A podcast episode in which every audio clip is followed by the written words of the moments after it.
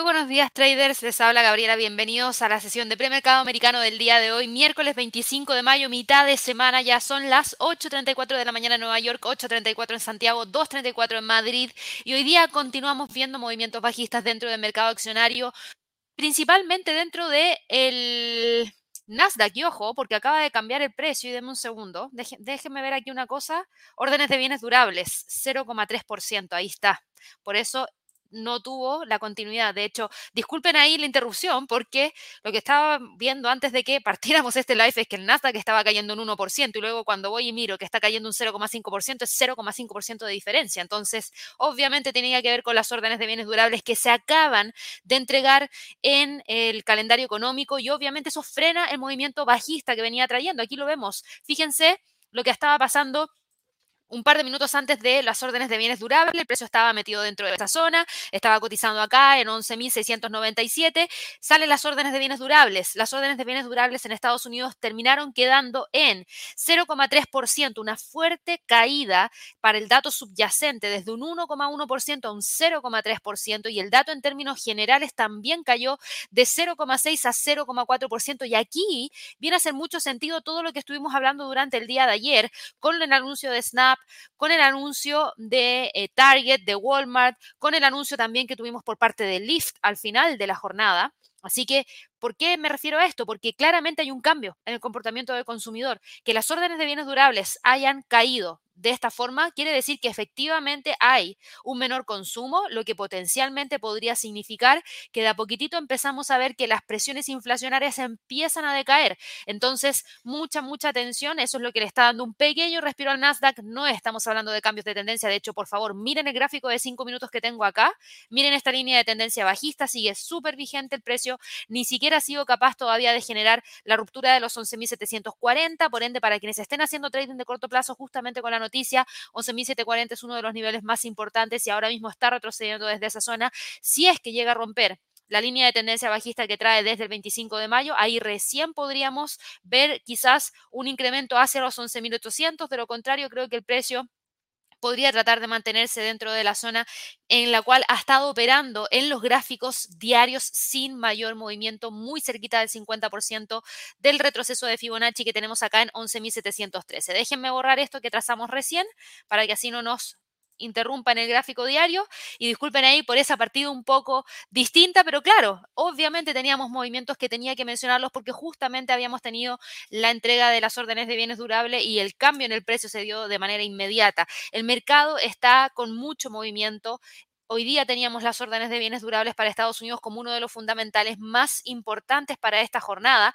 Ojo, a las 2 de la tarde tenemos las minutas del FOMC, de la última reunión de política monetaria que tuvo el Comité de Políticas Monetarias de la Reserva Federal. Así que mucha atención, si bien no se espera que hayan grandes divergencias de lo que nos entregaron en esa reunión de política monetaria, sí hay detalles que podrían tener mucho impacto dentro del movimiento del mercado. También vamos a tener declaraciones de Brainard, miembro del FOMC, que podría generar volatilidad a partir de lo que pueda estar entregándonos como declaraciones específicamente a las 12 y cuarto hora de Nueva York. Así que ahí también mucha, mucha atención. Ayer tuvimos un movimiento bajista por las noticias de Snap, que fueron un movimiento sorprendente y de hecho ayer publicamos un artículo en nuestro web y yo se los compartí a través de mi Twitter.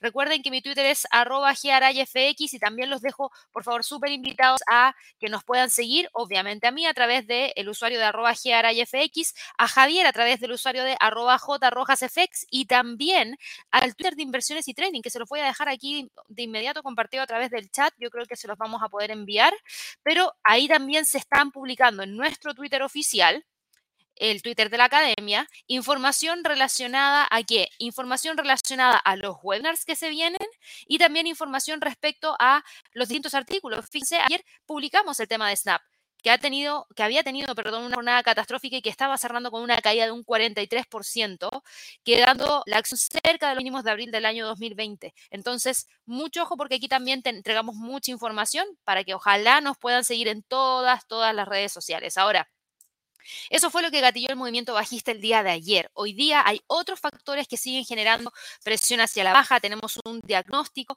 de datos, tenemos también información proveniente desde China, con en algunos casos falta de crecimiento, así que eso también genera impacto dentro del mercado en general. Y vamos a estar evaluando cómo eso podría estar impactando los distintos instrumentos durante las próximas horas y para esta jornada en específico. Tenemos también el tema de el dólar que ha logrado frenar el movimiento bajista. El dólar ha logrado recuperar en cierta medida el terreno que había estado perdiendo en las últimas tres jornadas. Hoy día tenemos un precio que va con un movimiento hacia el alza de 0,55%, así que también vamos a estar entregando detalles y actualizaciones de niveles de precio clave porque se está acercando muy rápidamente a una resistencia que podría incluso eliminar la tendencia bajista que viene trayendo desde el 13 de mayo. Así que obviamente también vamos a estar actualizándolos respecto a ese tema.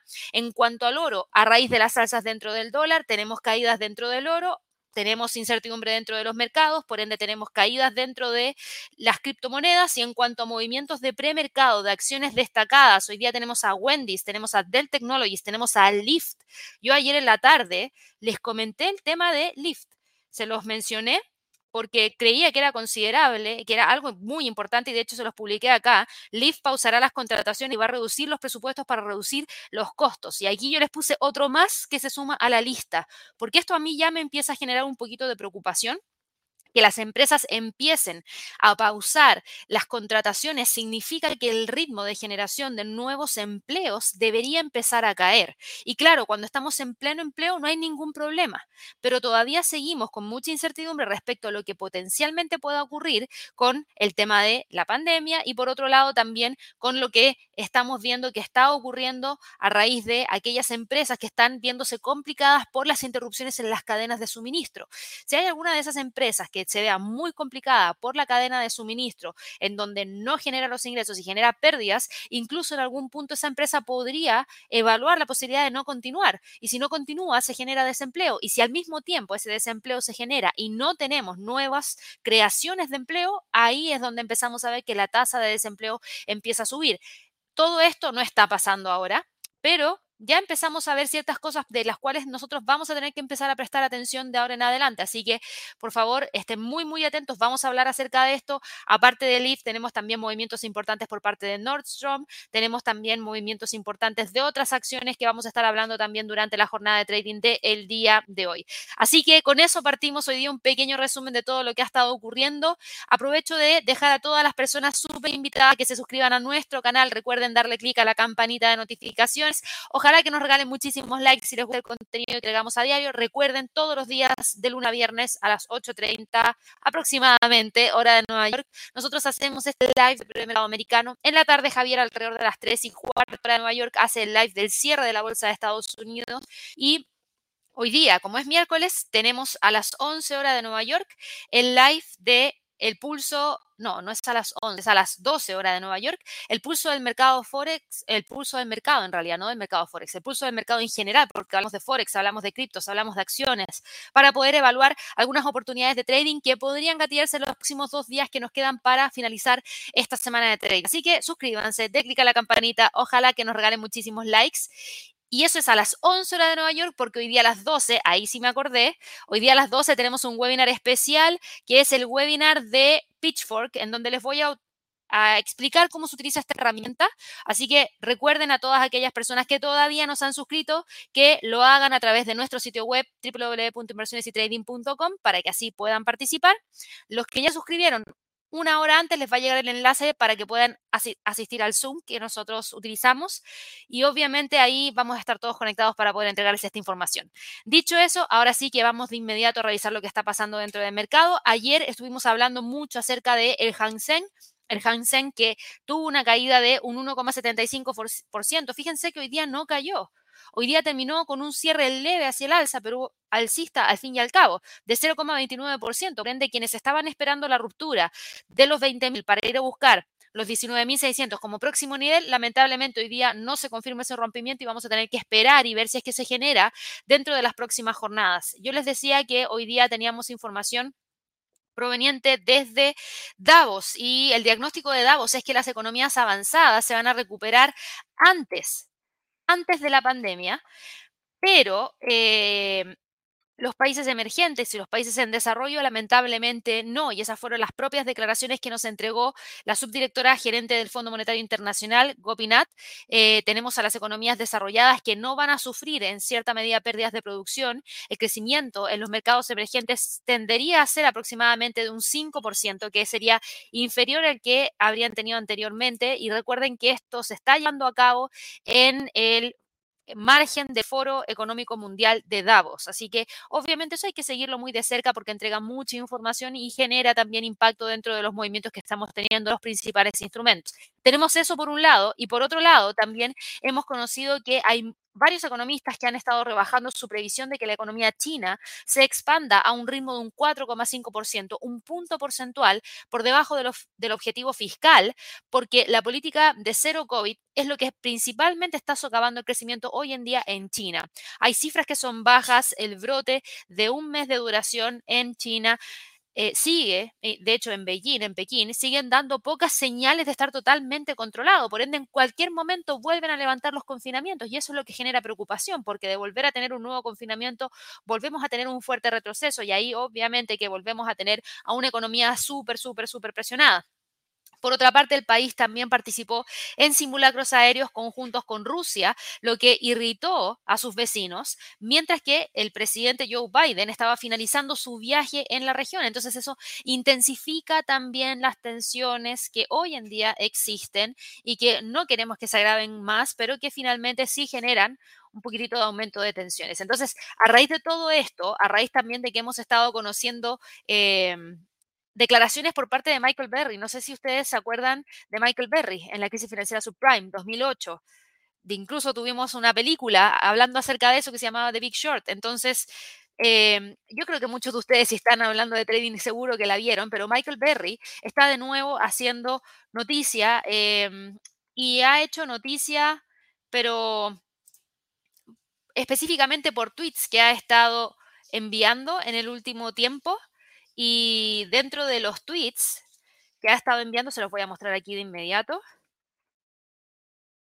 Denme un segundo. A ver si lo encuentro rapidito. Uh, es que no los, no los comparte con todos. Pero bueno, este es el tweet que él envió.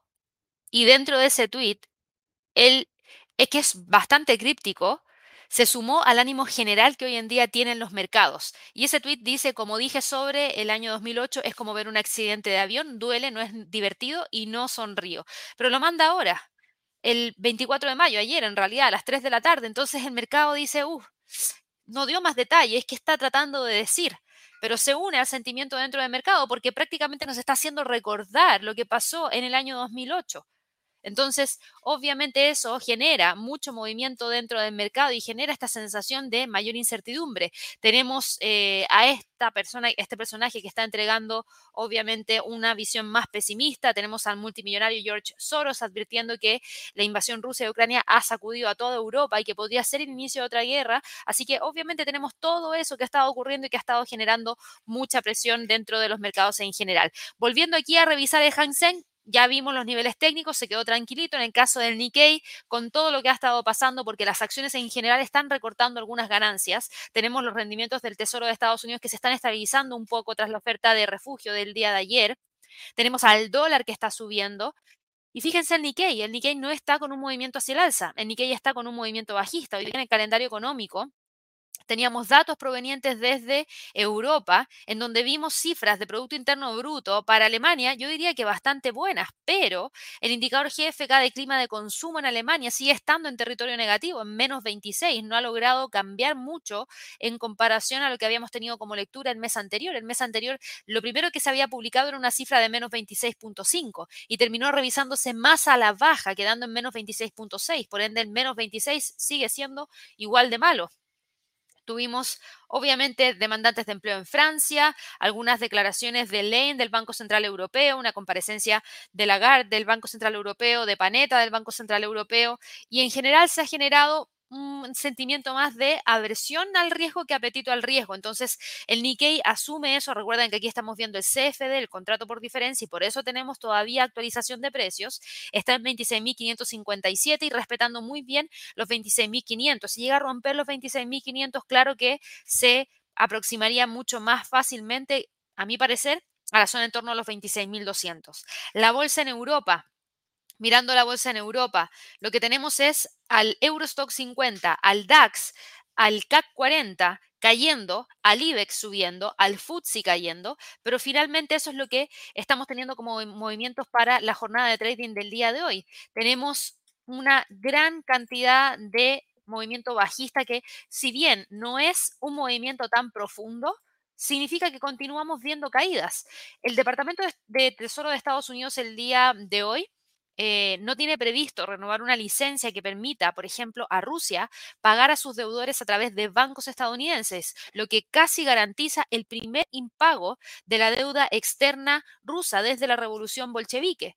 Hasta ahora, el Kremlin había estado utilizando JP Morgan y Citigroup como canales para poder pagar sus obligaciones, pero la disposición que le permite hacerlo expiraría hoy día a medianoche. Y hay que tener en cuenta que Rusia dejó de pagar sus deudas internas en el año 1998, lo que provocó una ola de inflación muy grande y una devaluación del rublo gigante, pero la economía después pudo recuperarse rápidamente gracias al aumento de los precios del petróleo y gracias también a la ayuda internacional.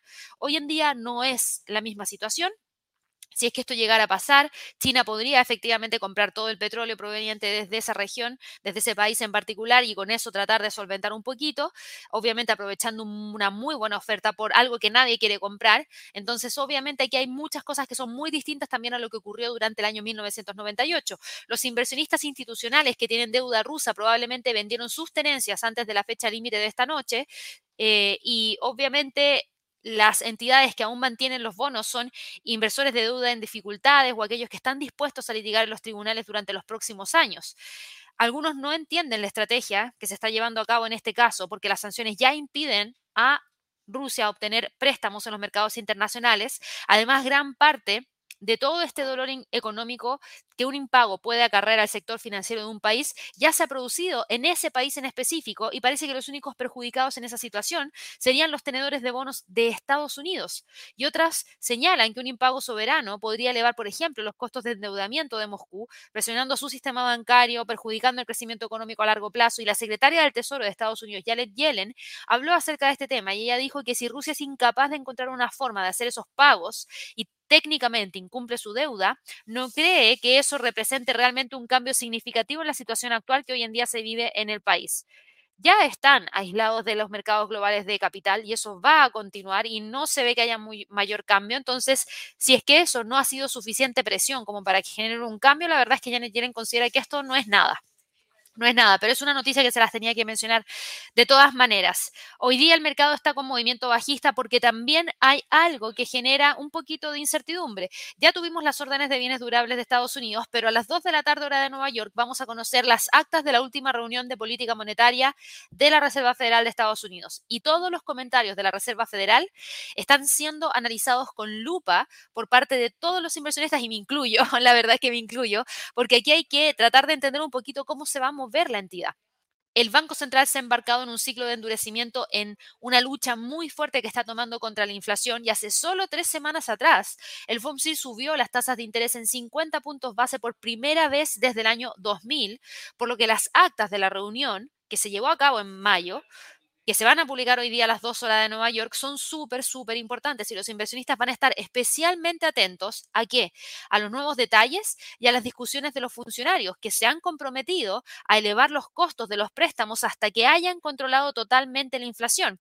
Entonces, ¿qué es lo que tienen que tener en cuenta el día de hoy ustedes, que van a estar operando los mercados y que hoy en día hacen que haya un sentimiento mucho más de aversión al riesgo que de apetito al riesgo a raíz de lo mismo? Porque dependiendo de las minutas, es hacia dónde se mueve el precio de, por ejemplo, el Eurostock 50 y el resto de los índices.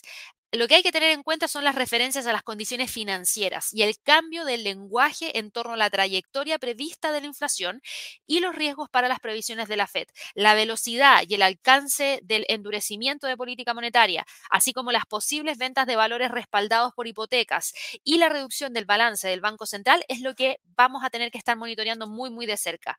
También tenemos al presidente de la Fed, Jerome Powell, que ha utilizado previamente las palabras suave y aterrizaje suave al referirse a todo este plan que tienen de salida de la situación actual de la inflación. Pero la semana pasada se refirió a un aterrizaje con algunos baches que podrían conducir a algo de dolor. Entonces, queremos ver cómo habló en esa reunión con los otros miembros de política monetaria, porque quizás otros miembros de política monetaria también mencionaron esto y por eso ahora está ajustando su discurso.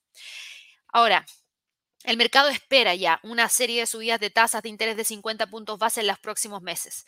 Y eso no es algo que sea inesperado. De hecho, es altamente esperado, por ende no debería ser una sorpresa para prácticamente nadie. Lo que claramente hace temer que las subidas puedan llevar a esta economía a una recesión. Las señales de enfriamiento se están poniendo de a poco de manifiesto cuando, por ejemplo, esta semana y vamos a ir a verlo ayer, tenemos un dato que se publicó, que fue el dato de ventas de viviendas nuevas. 591 mil. Las ventas de viviendas nuevas cayeron casi un 17% en abril. ¿Debido a qué? Debido al aumento de los tipos hipotecarios y de los precios de los inmuebles. Y fíjense que la FED tiene una tasa de interés bajísima. Entonces, si es que suben la tasa en 50, 50 y 50, quizás, por ponerlo como ejemplo, hoy día, vamos a ver acá el gráfico, y disculpen que me demore un poquito más, pero esto explica en gran parte los movimientos dentro de la bolsa en Europa también. Ojo, porque lo que pasa en Estados Unidos se sigue muy de cerca en todas las bolsas a nivel mundial. Es la principal economía del mundo. Entonces, lo que pasa es un referente para el resto del mundo. Mirando aquí a Estados Unidos, mirando las cifras de la tasa de interés, quedó en un 1%, ¿cierto? Después del alza de 50 puntos base. Si la suben en 50 puntos bases más, va a quedar en un 1,5. 50 puntos bases más, 2%, 50 puntos bases más, 2,5%, es decir, los máximos que se tuvieron durante el año 2019. Ok, ya en ese momento teníamos una tasa de un 2,5%, por ende la gente tendría, en ese sentido, la misma tasa que se tenía en un periodo antes de la pandemia, en donde ya había alzas en las tasas hipotecarias, pero hoy en día se está viendo que efectivamente tenemos una caída importante porque al mismo tiempo se está dando una inflación muy fuerte que no se veía en esa época. Entonces, si nosotros comparamos lo que pasó aquí, no es lo mismo. Ahí teníamos una tasa de interés de 2,5%. Si la suben este año en 50 puntos base y la dejan en 2,5%, va a llegar ese nivel.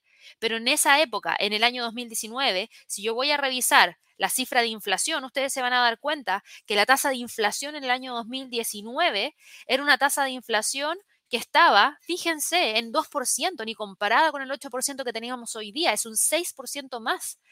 O sea, estamos hablando de una diferencia de 6 puntos más. Entonces, mucho ojo, mucho ojo ahí porque eh, no es la misma condición de mercado y eso obviamente hace que el comportamiento dentro del consumidor cambie y por eso tenemos que las ventas, ventas de viviendas nuevas caen drásticamente de 709 mil a 591 mil. Si yo voy al gráfico y miro lo que pasaba durante el año 2019, fíjense en el año 2019 teníamos cifras de ventas en torno a los 679 mil. O sea, el nivel que tenemos hoy día es uno de los niveles más bajos que eran los niveles que se tenían quizás durante el año 2017, el año 2018. Así que obviamente preocupa obviamente preocupa. También está haciendo que los mercados sean mucho más volátiles toda esta incertidumbre, que esta incertidumbre se traduzca en pérdidas exageradas e intentos de repunte en la bolsa de Estados Unidos, en donde en algunos días tenemos movimientos bajistas súper fuertes, al otro día un alza importante y después vuelve a caer y esa volatilidad deja a mucha gente con muchas pérdidas, por ende ahí es donde ustedes tienen que aplicar una muy buena gestión del riesgo. Si tienen dudas de eso, pónganse en contacto con nosotros. Recuerden que en nuestro sitio web tenemos un chat, tenemos un WhatsApp. Recuerden que nosotros estamos conectados constantemente y los invito también a que vayan a nuestra página de contacto, porque en la página de contacto van a encontrar todas las formas de cómo pueden ubicarnos.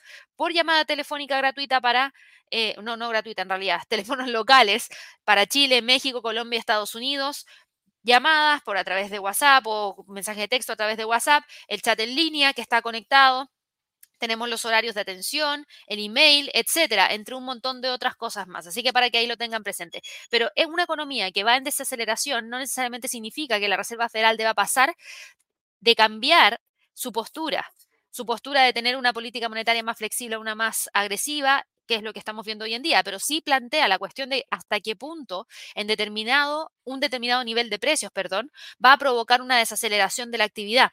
Y si la economía ya está por debajo del potencial y responde a las tasas de hace tres o seis meses, la desaceleración tiene más recorrido y la senda de las tasas de interés podría aplanarse y seguir presionando a la baja a la demanda. Así que ahí vamos a tener que estar muy, muy atentos a lo que nos entreguen las minutas, pero toda esa incertidumbre, todo esto que yo les mencionaba, hoy día tuvimos las órdenes de bienes durables por debajo, que claro, da un respiro a decir, ok, quizás ahora empezamos a ver una pequeña caída en la inflación que justamente ya empezamos a ver con la última publicación, porque no tuvimos un nuevo máximo pasando de 8,5 a 8,6%, sino que por el contrario, cayó de 8,5 a 8,3 en la última publicación, por ende podríamos haber alcanzado un máximo. Entonces ahí el mercado respira un poquitito, pero no ha cambiado mucho en comparación a lo que vimos. Em, en el último tiempo, e insisto, si nosotros comparamos el sector inmobiliario con los datos del día de ayer de las ventas de viviendas nuevas cayendo un 17% a raíz de las alzas de las tasas de los créditos hipotecarios en un momento en el cual la inflación está en máximos históricos, no es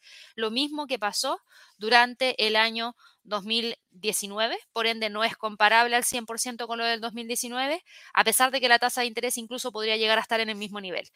Para el Eurostock 50, con toda esta incertidumbre, tenemos al precio cayendo 0,5% sin ninguna novedad. Fíjense que yo por lo menos tengo aquí un rango súper amplio para el Eurostock 50, 3.800, 3.500 y la verdad es que mientras el precio esté metido acá, prácticamente ni siquiera estoy evaluando una entrada, porque como ha estado con estos movimientos que les decía yo, fuertes caídas, después fuertes alzas, después fuertes caídas, fuertes alzas y ya hemos tenido toda esa volatilidad, considero que una buena zona de entrada no está aquí en el medio, sino que en los extremos. Y como el precio no está en el extremo, no estoy hablando absolutamente nada en este momento para el Eurostock 50, pero de que está cayendo, está cayendo.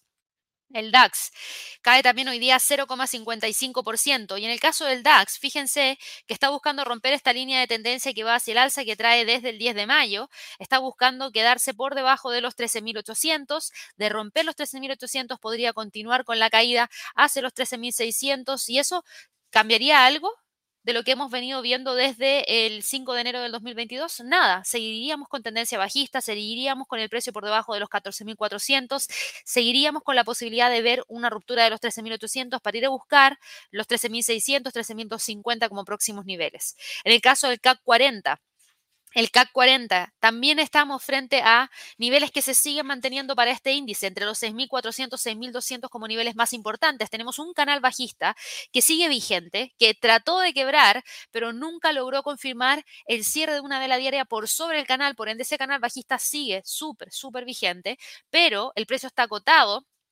entre los 6.400 y los 6.200 y la verdad es que no ha salido de ahí y no se ve que hoy día vaya a romper con mucha fuerza ese nivel, sino que por el contrario se quedaría por sobre los 6.200 y solo quebrando los 6.200 podría tratar de ir a buscar los 6.100 como próximo nivel más importante el FTSE del Reino Unido, ay, perdón, antes de ir al FTSE, el IBEX de España, miren el IBEX, por favor, se desacopla completamente de todo lo que está haciendo el Eurostock 50, el eh, DAX, el CAC, el ITA, que es el principal índice de Italia, la bolsa en Estados Unidos e inclusive se desacopla en cierta medida de los movimientos que está teniendo el FTSE, así que no es lo mismo, no es lo mismo. Y aquí tiene que ver con cosas que están específicamente generando un movimiento hacia el alza por parte del el IBEX que está enfocado 100% en la bolsa española. Y dentro del sector de la bolsa española tenemos a una compañía que es Acerinox, que la vamos a ver aquí de inmediato.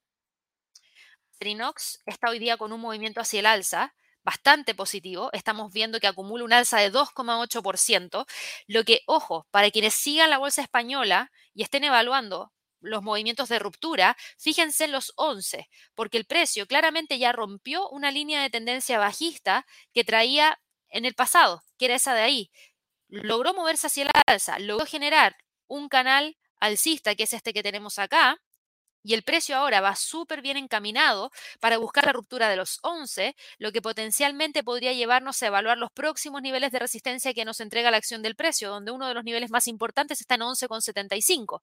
También tenemos a Repsol, que está con movimiento hacia el alza durante la jornada de trading del día de ayer, de ayer, de hoy día, perdón, en la bolsa eh, española y tenemos movimientos interesantes. Aquí hay un pequeño, eso sí, pequeñito, no tan grande, un pequeño delay en eh, el precio y el delay es de alrededor de 15 minutos, por si acaso, por si ustedes están en sus plataformas de trading y ven un precio que no concuerda, yo tengo un delay de 15 minutos hacia atrás. Tenemos aquí al precio generando la ruptura de los 15 y tratando de ir a buscar como próximo nivel los 15,25, pero va súper bien retomando las alzas y quebrando ese máximo. Por ende, desde ahí podría tratar de ir a buscar esa siguiente zona. Tenemos también a Sabadell, que también está con movimientos importantes durante el día de hoy, el Banco de Sabadell está hoy día con un alza de alrededor de 2,43% y fíjense todas las rupturas que se están dando, rupturas de niveles de precio clave, que claro, hoy día, como ya nos quedan alrededor de una, dos horas y 33 minutos para que cierre la bolsa, vamos a tener que evaluar si es que realmente Acerinox, realmente si Repsol, realmente si Sabadell eh, podrían cerrar por sobre estos niveles de precio clave, porque si es así, también vamos a tener que ver qué es lo que pasa durante la jornada de trading del día de mañana para evaluar si realmente continúan o no con el movimiento hacia el alza. Tenemos también a Telefónica, que es la última que vamos a estar revisando, y Telefónica hoy día está con un movimiento hacia el alza también súper importante de 1,33%, y fíjense cómo está buscando el rompimiento de los 4,90 para tratar de ir a buscar el próximo nivel en torno a los, a los 5. Eso es lo que explica en gran parte los movimientos hacia el alza parte de la bolsa española y que se ven reflejados en los movimientos dentro del IBEX, que acumula un alza de 0,58% y cotiza en 8.700. De continuar subiendo, de cerrar por sobre los 8.700, claro que podría tratar de ir a buscar los 8.800 como próximo nivel más importante.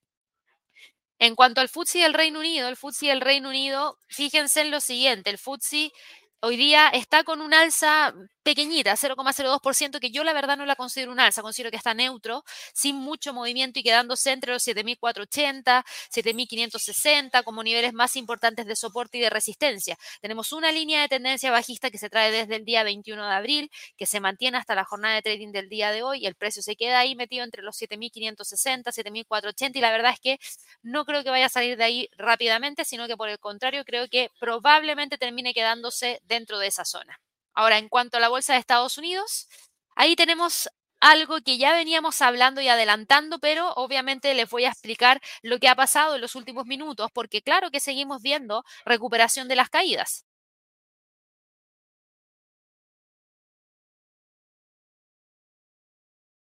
Tenemos al Standard Poor's hoy día cayendo 0,57%. Tenemos una línea de tendencia bajista que se mantiene desde el día 21 de abril. Tenemos al precio todavía, todavía dentro de la zona entre los 4.000 y los 3.900.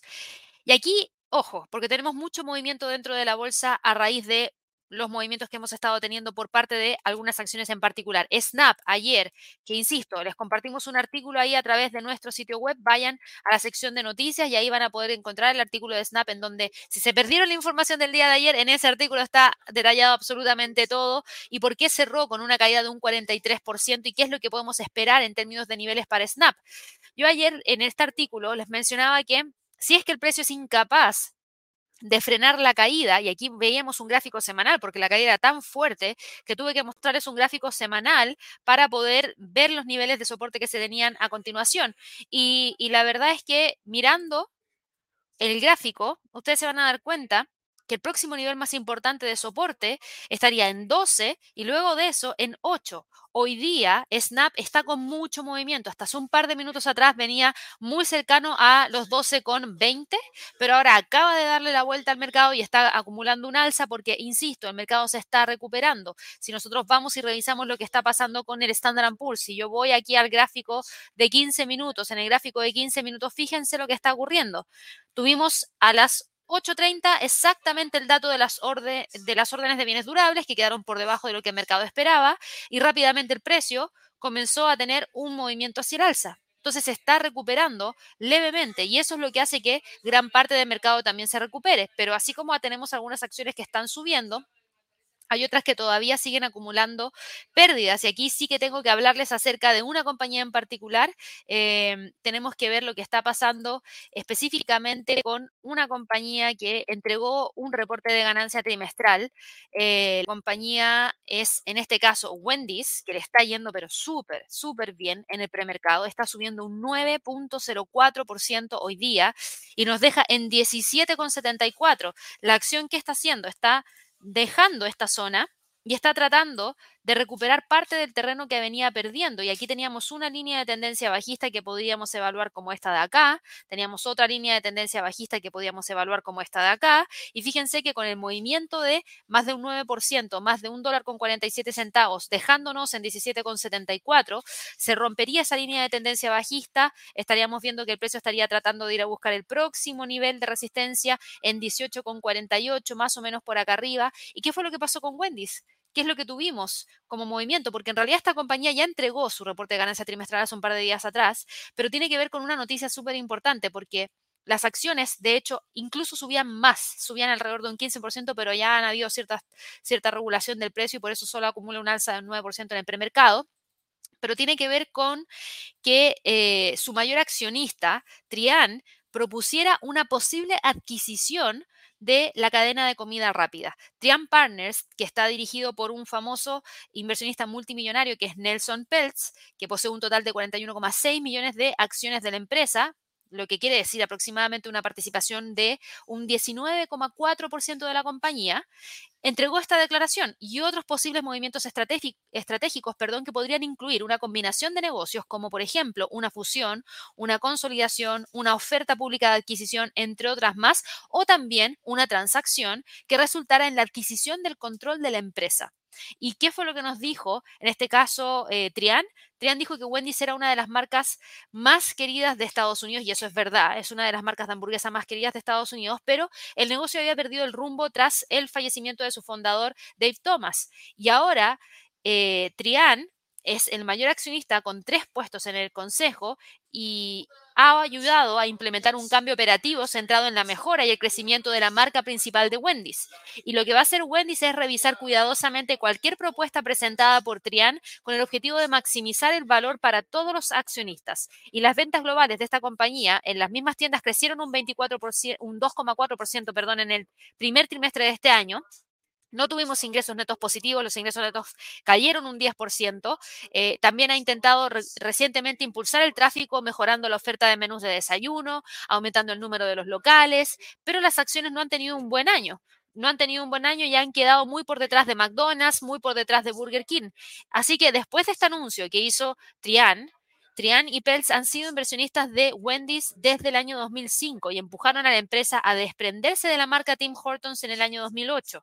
Así que hay mucha historia ahí por detrás y vamos a ver qué es lo que ocurre, pero ese anuncio que hace es lo que finalmente genera este movimiento tan fuerte hacia el alza, porque estamos hablando no de un anuncio cualquiera, estamos hablando de un anuncio que significa, obviamente, hablar acerca de una adquisición, o otro acuerdo potencial para esta cadena de restaurantes. Así que interesante el movimiento de Wendy, por eso yo les decía, no todo es movimiento bajista. Por otro lado, también hemos conocido durante el día de hoy movimientos por parte de otras empresas. Tenemos a Dell Technologies, que lo vamos a ver acá de inmediato.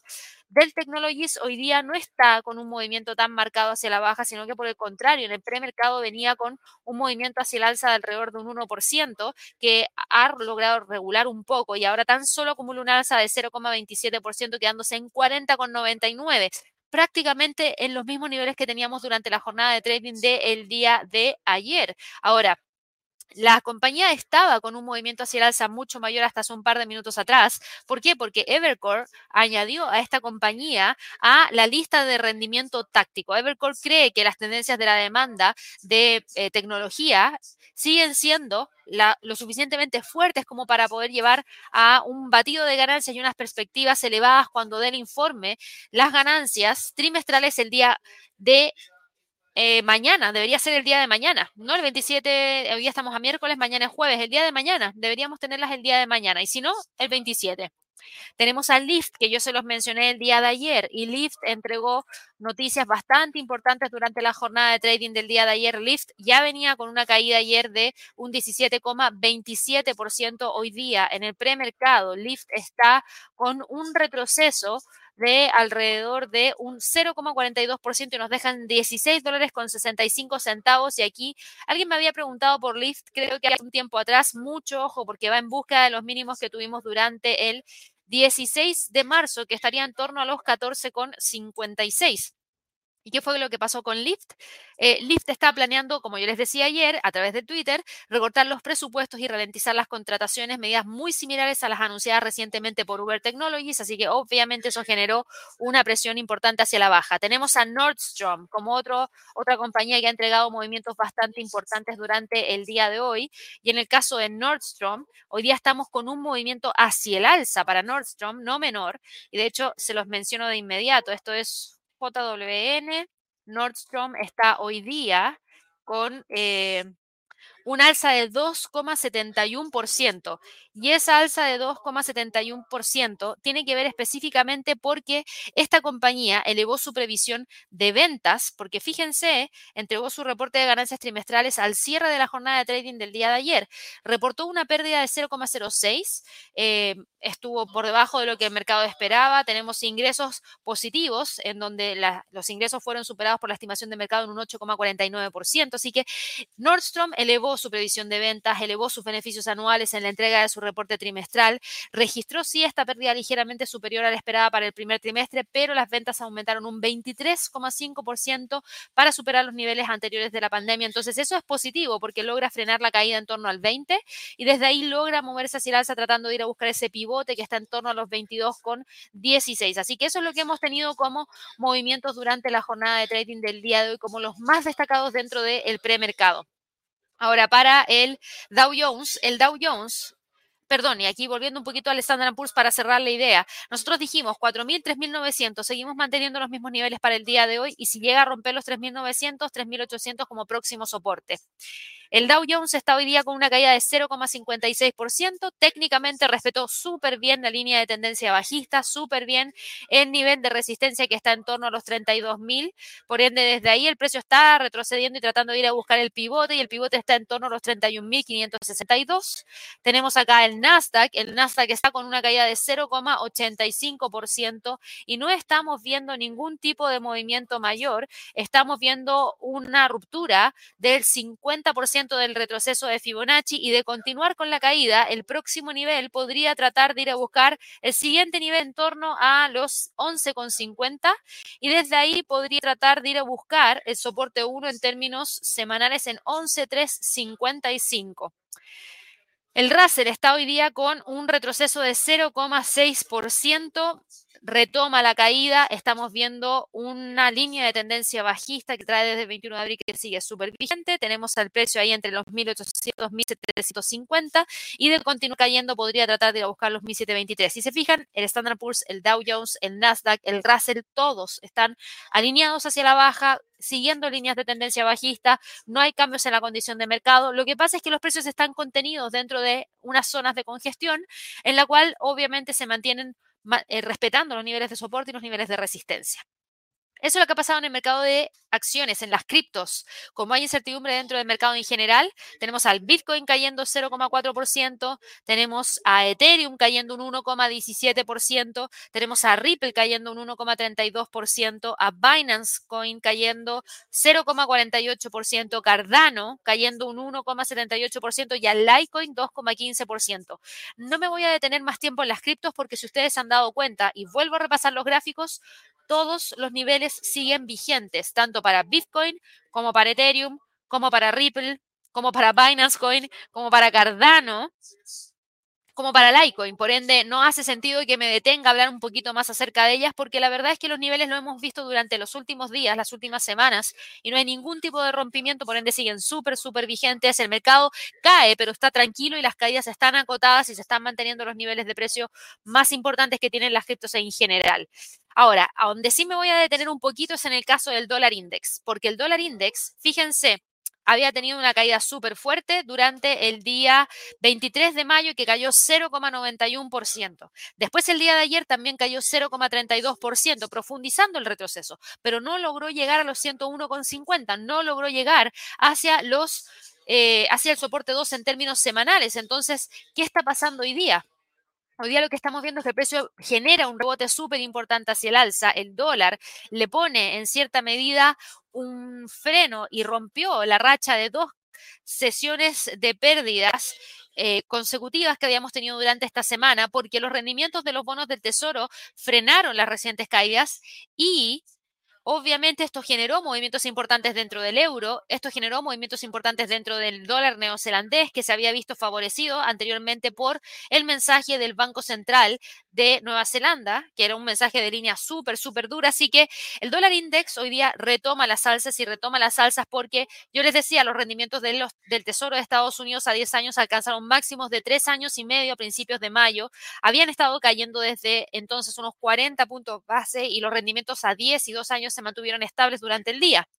El dólar que había caído alrededor de un 3% después de alcanzar los máximos de dos décadas a principios de este mes, tuvo esta caída y después de eso logró encontrar un nivel de soporte importante y hoy día está con un movimiento hacia el alza que obviamente genera mucha expectativa. Ahora, yo les decía a principios de esta transmisión que ojo con los 102.50, porque en la zona de los 102.50 podríamos tener una posible ruptura en donde el precio potencialmente podría buscar no solo el rompimiento de la resistencia, sino que también de la, de la línea de tendencia bajista. Y si eso se da, entonces ya nos empezamos a olvidar de las caídas y empezamos a evaluar continuidad de movimientos hacia el alza para tratar de ir a buscar los 103,26 y los 104 como próximo nivel más importante. Así que ahí tenemos dos niveles que vamos a tener que estar evaluando durante la jornada de trading del día de hoy, porque podríamos tener ese escenario como también podríamos tener una nueva caída desde este punto para efectivamente tratar de ir a buscar los 101,50. Por ende, la zona relevante para hoy día está en 102,50 y creo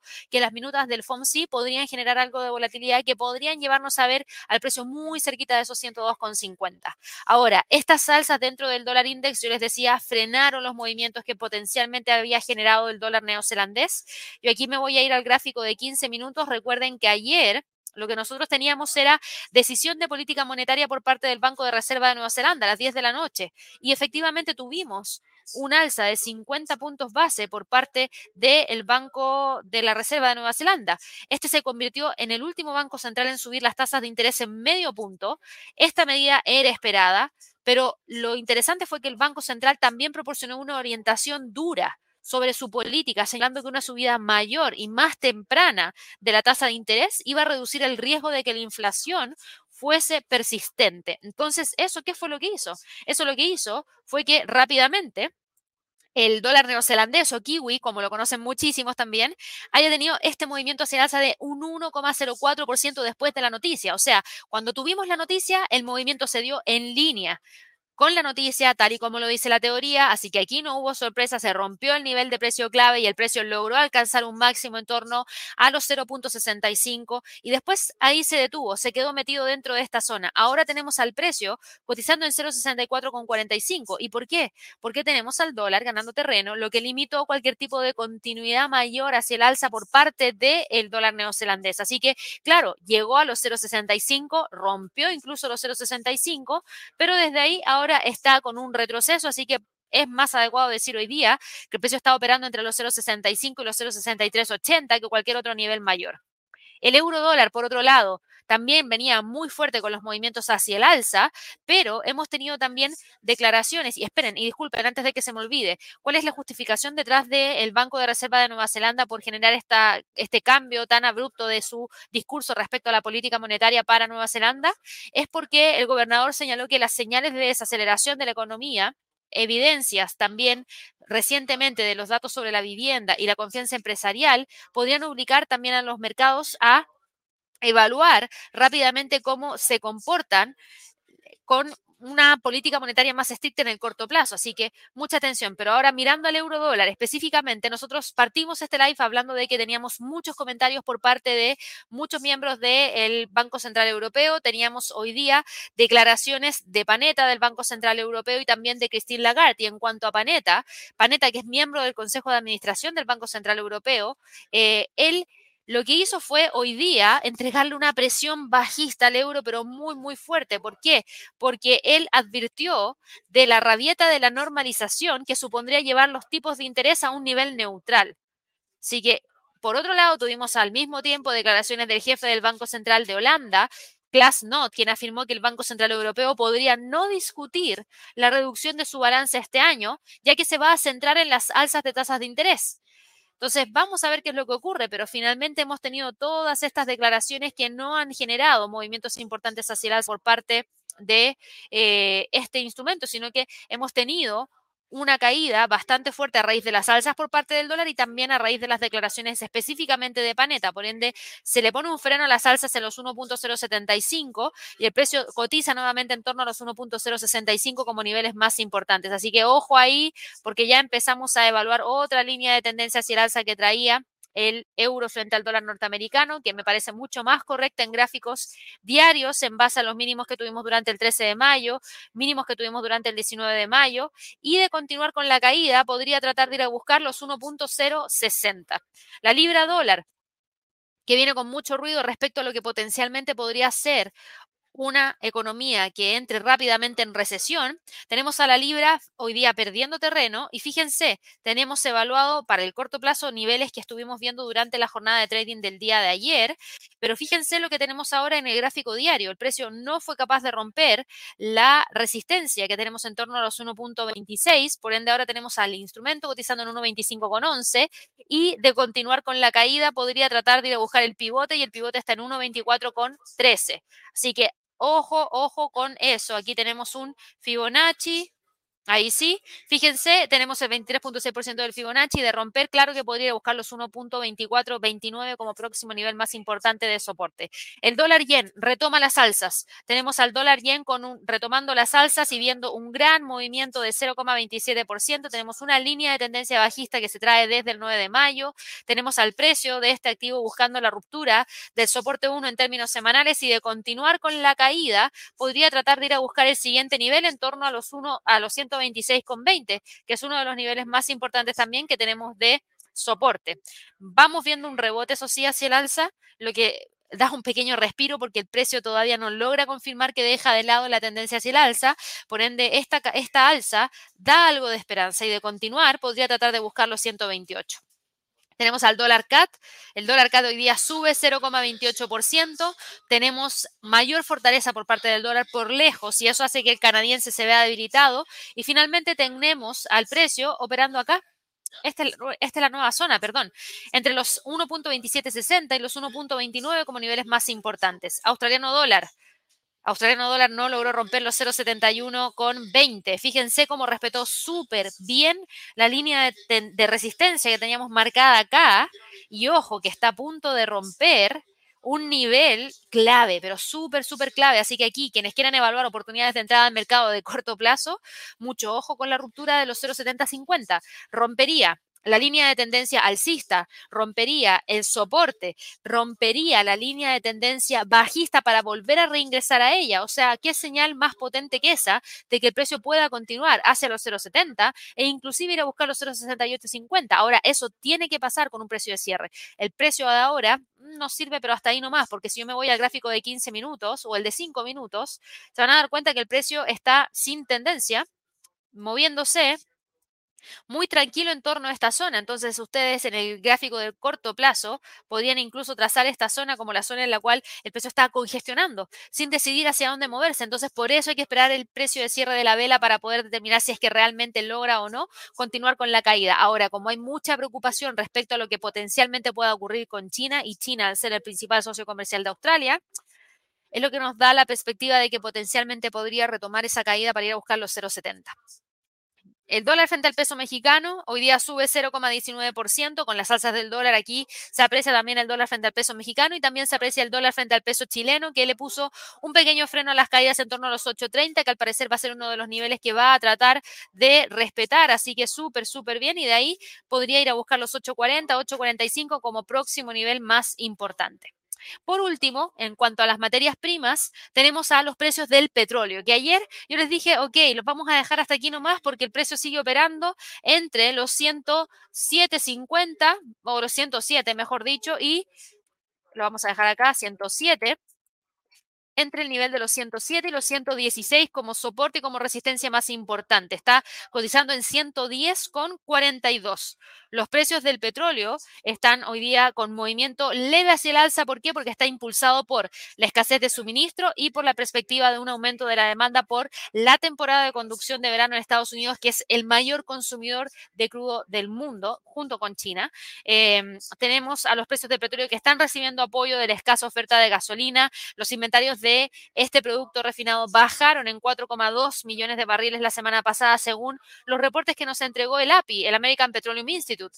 El día miércoles, hoy día, se publican los datos de las existencias de Estados Unidos, en donde vamos a conocer los inventarios de crudo, los inventarios de gasolina, así que vamos a ver qué es lo que ocurre. Se espera que los viajes de fin de semana del Día de los Caídos en Estados Unidos sean los más concurridos de los últimos dos años, lo que potencialmente podría hacer que la demanda de combustible aumente a medida que más conductores salgan a la carretera y obviamente se liberen un poco de las restricciones de la pandemia que hemos tenido en los últimos años, a pesar de los altos precios del combustible, que era algo que yo también les decía, hay muchos que están generando ese cambio. ¿Por qué? Porque la verdad es que dicen, bueno, no he salido en dos años y quiero salir y no me importa si el precio del combustible está caro, lo voy a hacer igual porque hace dos años que no lo hago. Entonces, están dispuestos a pagarlo. Al mismo tiempo, el suministro mundial de crudo sigue siendo escaso.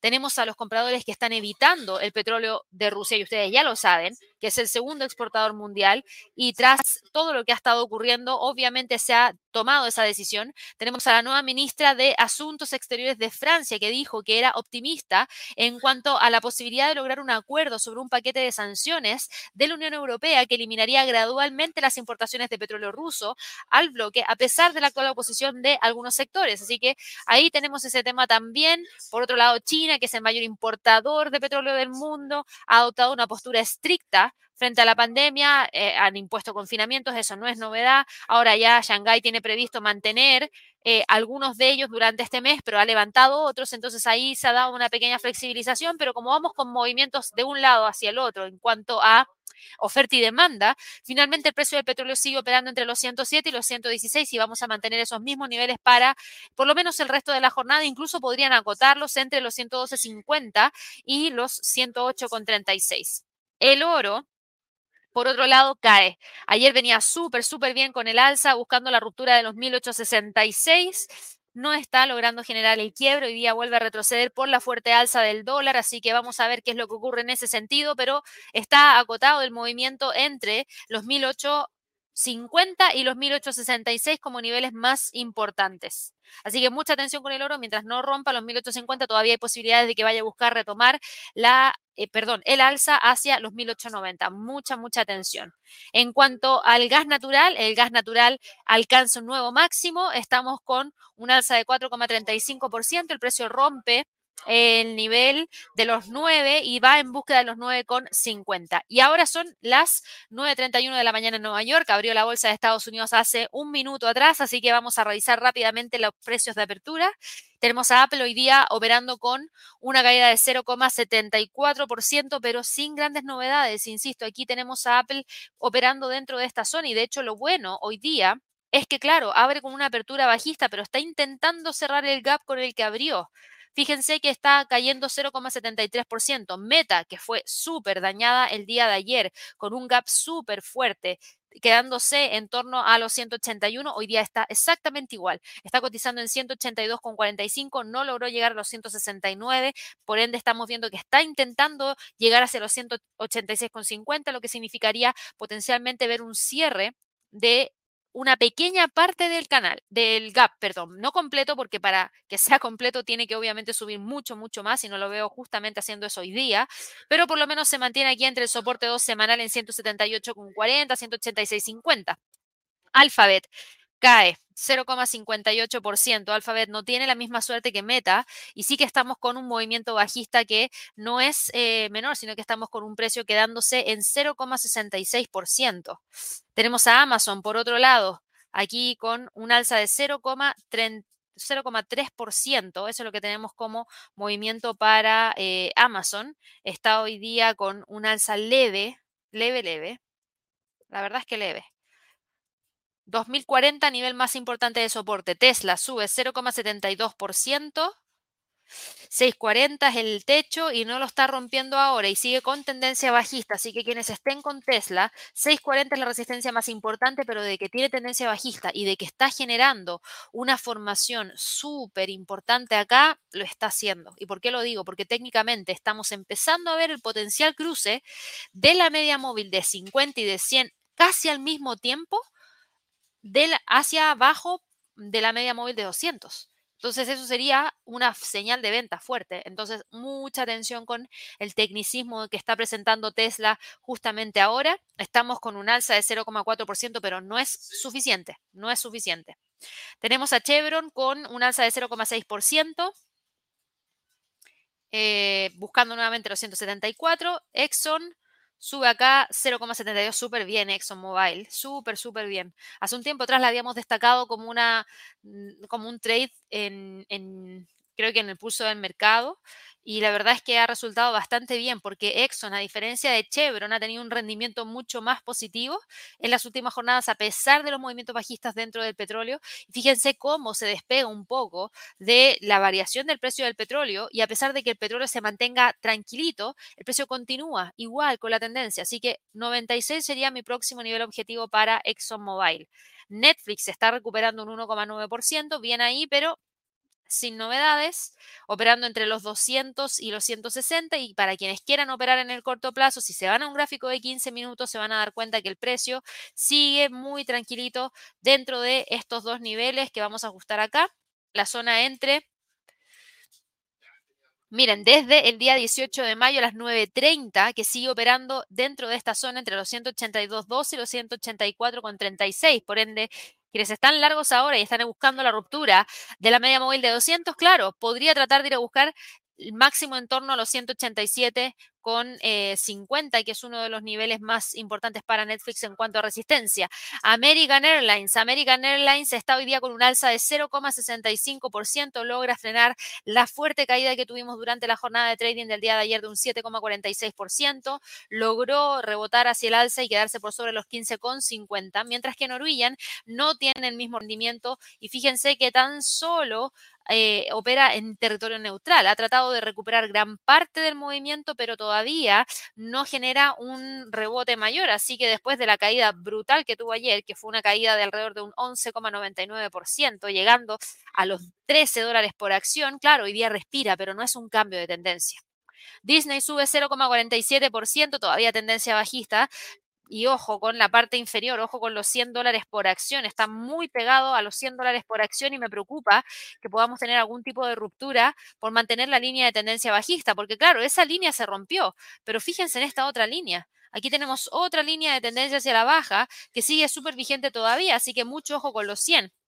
Bank of America cae 0,11%, tranquilita, Tranquilita Bank of America, entre los 36 y los 34 es donde está operando y la verdad es que no veo que esté cambiando ni que esté saliendo de esa zona rápidamente. 36-34 como niveles más importantes y Albemarle, vamos a verlo, Albemarle volvió a retomar la senda hacia el alza, bien, después de haber alcanzado los 2.50 ayer. Hoy día retoma la senda alcista, sube 0,72% y no quiere dejar de lado la línea de tendencia que va hacia el alza. Y Nvidia está hoy día con un movimiento alcista de 2,71%, bien porque le pone un freno a las caídas justo en los 160, pero al igual como lo vimos para las otras compañías, tenemos todavía tendencias hacia la baja que se siguen manteniendo y que lamentablemente no se ve que se estén quebrando justamente ahora. Así que yo voy a eliminar esto y vamos a dejar esa línea, que es la que justamente está tocando con el pivote en los 169 como nivel más importante. Eso es lo que ha estado pasando dentro del mercado el día de hoy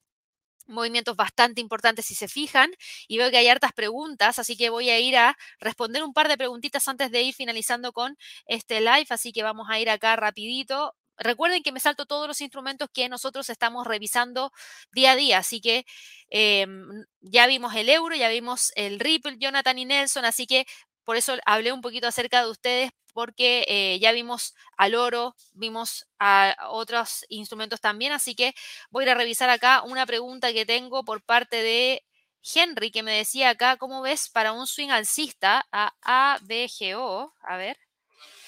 ABGO UNH. Uh, creo que no la tengo. No la tengo. No la tengo acá en la plataforma, así que no te voy a poder entregar esa información, eh, Henry. A ver, dame un segundo. Si las pego, tampoco. Si le pongo eso, dame un segundito. No, no la tengo. Lamentablemente no te puedo entregar información respecto a eso porque no lo tengo en la plataforma. José me preguntaba acá por FTM, dólar Tether, a ver si la tengo o no. Sí. Phantom Phantom frente a Tether está hoy día tranquila, igual que el resto de las criptos, sin novedades. ¿Y por qué digo tranquila sin novedades? Operando entre los 0,50 y los 0,30. Y en el largo plazo, al igual que el resto de las otras criptos, tienes tendencia bajista. Así que mientras se mantenga dentro de esa zona, va a seguir dentro de esa zona y ahí sí te aconsejo que esperes a que llegue a los extremos 0,50 o 0,30 como niveles más importantes. Vamos aquí con otra pregunta. Eh, Aquí tengo una pregunta de Juan Antonio. Ojo, a Walmart. A ver en qué está Walmart. A ver si es que logró tener algún tipo de recuperación mayor. Walmart no, frenó el alza. Fíjate que tuvimos dos jornadas de trading en donde el precio logra recuperar algo del terreno perdido, algo, pero fíjate que hoy día no continúa y hoy día toma los 124 y vuelve a retroceder, así que termina quedándose prácticamente entre los 120, 126 como niveles más importantes. No creo que vaya a salir de ahí rápidamente como para empezar a cerrar este gap o este segundo gap. Fíjense, son tres, gaps bajistas, así que ojo, que este, este movimiento se ve bastante interesante también en base a patrones de vela que hemos visto ya en el pasado. Así que ojo con los 126, ese sería mi nivel, Juan, como para poder evaluar cualquier tipo de continuidad mayor. Vamos aquí con otra pregunta. Em, aquí me dice Edwin, ¿cómo va el tema de los chips para celulares y consolas de videojuegos? Todavía existe eh, interrupciones en las cadenas de suministro en torno a esos sectores. Entonces, eso genera todavía un nivel de producción por debajo de lo que estas empresas tenían proyectado. Pero ahora, ahora, ojo, que las condiciones de mercado han cambiado, entonces no necesariamente estos niveles de producción se iban a mantener, porque si esperan o proyectan menor demanda, entonces esa menor demanda también va a llevarlos a que produzcan menos. Y ahí puede que haya un pequeño, mayor, un pequeño equilibrio dentro de todo el desequilibrio que hemos tenido en los últimos dos años. Oscar me pregunta cómo vemos a Square Block. Block está hoy día operando en torno a los 76,51 y fíjate, no logra dejar esta zona. No logra dejar esta zona. No, mira, de hecho voy a eliminar todo acá y solamente voy a trazar una nueva línea de tendencia bajista, que es esta de acá, que sigue vigente, por ende tienes que seguirla. Y vamos a trazar un Fibonacci desde el máximo al mínimo, en donde el techo está acá arriba, Square todavía está muy alejada de poder generar un cambio de tendencia. Hoy día va con un alza de 0,92% y me refiero a Block, disculpen ahí a Block. Por ende está respetando los 76, pero sigue con tendencia bajista y no veo que la esté rompiendo prontamente, ni siquiera está llegando al 23.6% del Fibonacci. Así que paciencia. Lo que sí es que obviamente se despega de los 68 que fueron los mínimos que tuvimos durante mayo, pero todavía sigue muy, muy, muy presionada. Joana me pregunta cómo vemos a LCAT. Lit. No. No tengo e, esa, no sé qué es lo que es. Es una acción, es una cripto, pero no la tengo. Porque, mm, fíjate, si yo pongo LCAT me sale Lead Corp y no creo que sea lo que me estés preguntando. Así que me la voy a saltar ahí, Joana. Eh, vamos a ver acá. vamos con una pregunta de... Eh, Ah, aquí Sonia me preguntaba, Gaby, la cuenta de Twitter de Michael no está verificada, a lo mejor no es real. Mira, la noticia, la verdad es que podría ser no verificada, pero está en todos los portales de noticias, Bloomberg, Reuters, eh, hablando acerca del tweet de Michael Berry. Entonces, la verdad es que yo creo que es más real que no real. Vamos aquí con otra pregunta. Juan Antonio me preguntaba ya por Walmart, ya lo vimos. Eh, aquí me preguntaba Chel por qué sube Wendy's, ya lo hablamos. Vamos aquí con eh, Daniel. Una consulta, ¿cómo es Nvidia que entrega resultados hoy después de que cierra el mercado? Buena pregunta porque hablamos de los niveles de Nvidia, pero no hablamos de la entrega de reportes trimestrales y la verdad es que no, es, no espero que esté muy distinta a lo que fue la entrega de reportes trimestrales de el resto de las compañías que son prácticamente los competidores de Nvidia, Qualcomm, lo que fue también la entrega de reportes trimestrales de AMD, que si bien no son 100% iguales, son muy similares, entonces eso obviamente genera un poquito de similitud. Creo que todavía van a seguir hablando respecto al tema de em, todo lo relacionado a las interrupciones en las cadenas de suministro, pero por sobre todo también eh, hablar un poquito acerca de las proyecciones de ventas que se tienen para el resto del año.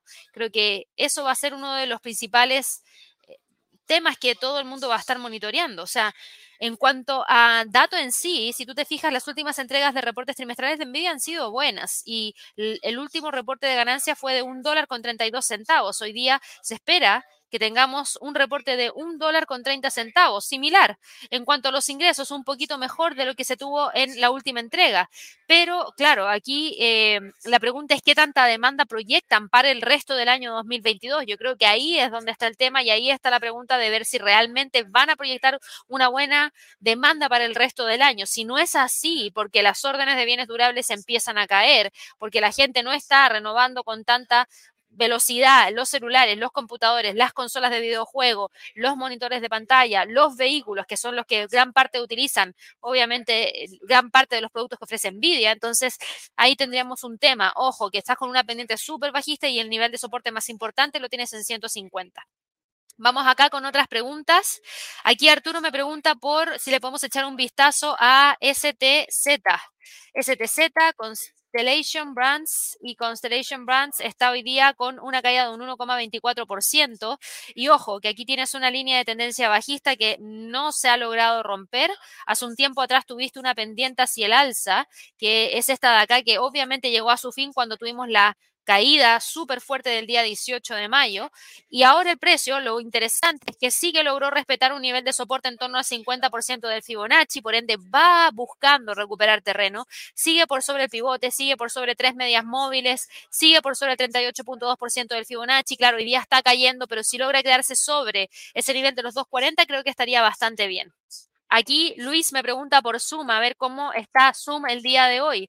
Zoom hoy día está con un movimiento de eh, alza de alrededor de 3,73%. Entregó muy buenos reportes de ganancias trimestrales Zoom y eso la verdad es que se los dije el día de ayer. A mí personalmente me sorprendió. Pensaba que le iba a ir más mal, pero está cambiando el foco a este modelo híbrido que están teniendo las oficinas y al parecer con eso está logrando recuperar gran parte de clientes y eso es lo que ha generado que la empresa haya podido entregar unas buenas eh, previsiones para el resto del año. Ahora mismo está buscando alcanzar los 100, creo que va bien encaminado y está buscando la ruptura de esta línea de tendencia bajista. Así que, ¿cuál es el nivel más importante para la jornada de trading del el día de hoy? Los 100 dólares por acción. Ese sería uno de los niveles más importantes. Voy acá con otras preguntitas. Aquí me preguntaba Julio respecto al euro frente al yen. Lo vamos a ver de inmediato.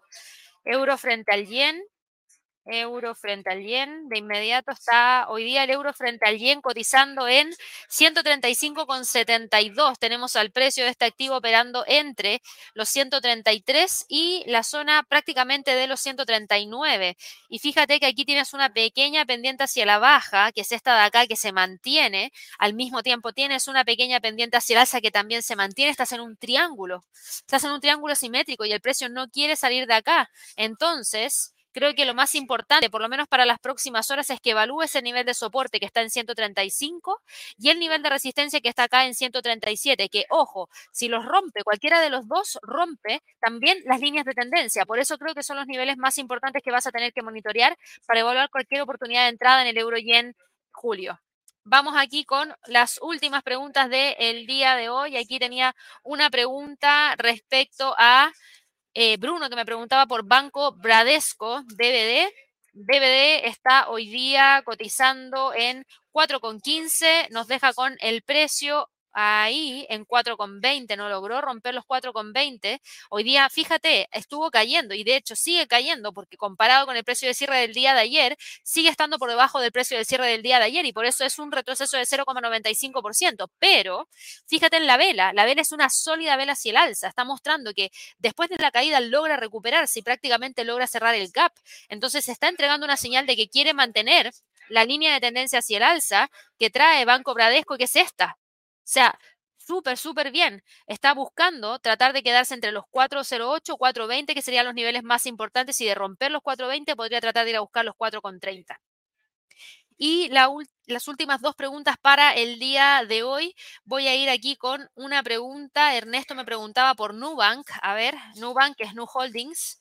Lo vamos a ver aquí de inmediato. New Holdings está hoy día cotizando en 3,31. Tenemos línea de tendencia bajista, que es esta de acá sigue súper presente, no ha variado eso y en cuanto a cotización, la verdad es que todavía a esta compañía no se le ve ningún freno a las caídas. El nivel de soporte más cercano que tienes hoy día está en el S1 semanal en 3.24 y de romper, claro que podría tratar de ir a buscar los tres. Y la última pregunta va acá para justo la última que entró. Jorge me dice Lucid, a ver si podemos ver a Lucid. La vemos de inmediato. Hace rato que nadie me pregunta por Lucid Group, así que a ver en qué está. Y Lucid Group, aquí yo voy a eliminar todo porque no sé finalmente en qué es eh, lo que habíamos dejado el análisis, pero tenemos esta línea de tendencia bajista. Ah, un segundo acá. Tenemos esta línea de tendencia bajista que está acá. Tenemos al precio tratando de ir a buscar los 16, lamentablemente para Lucid, fíjate, estás llegando a niveles que no se veían desde enero del 2021, por ende, no es bueno, tienes una fuerte presión hacia la baja. Esto tiene que ver mucho con lo que se proyecta que ocurra para fines del año en relación a demanda de vehículos y renovación de vehículos que debería afectar a todas estas compañías en general hubo mucha demanda en plena pandemia, pero con las cadenas de suministro interrumpidas y la fuerte elevación de los precios que tuvieron, yo creo que no vendieron todo lo que esperaban vender y el tema es que ahora, con lo que se espera que pase, que potencialmente podríamos tener un cambio en el comportamiento del consumidor en donde dejen de demandar bienes durables, entonces obviamente a Lucid no le sienta nada bien eso y de continuar cayendo podría tratar de ir a buscar los 16. Con eso termino hoy día y eh, obviamente recuerden que a las 11 tenemos el pulso del mercado, no se lo pierdan, recuerden suscribirse, darle clic a la campanita de notificaciones, ojalá regalarnos muchísimos likes para que de esa manera obviamente estén muy muy atentos a lo que se viene para el resto de la jornada y también no se olviden que el webinar hoy día lo tenemos a las 12 horas de Nueva York, Andrews Pitchfork, eso es lo que vamos a estar viendo en ese webinar especial. Que estén muy bien y nos vemos en un rato más. Hasta luego.